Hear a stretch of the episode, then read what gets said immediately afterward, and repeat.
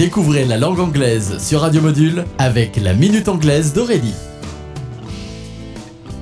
Hello everybody! Today, la Minute Anglaise vous propose de découvrir l'expression to lose one's marbles. Mot à mot, to lose, c'est le verbe perdre.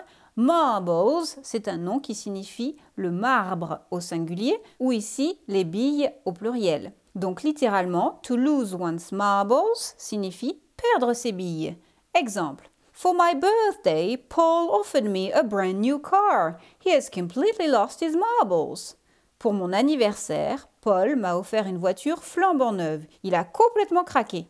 To lose one's marbles signifie donc craquer nerveusement, perdre la boule comme nous pouvons le dire en français, sauf que pour les anglophones, ce sont leurs billes qu'ils perdent. Okay, that's it for today. Don't lose your marbles and goodbye.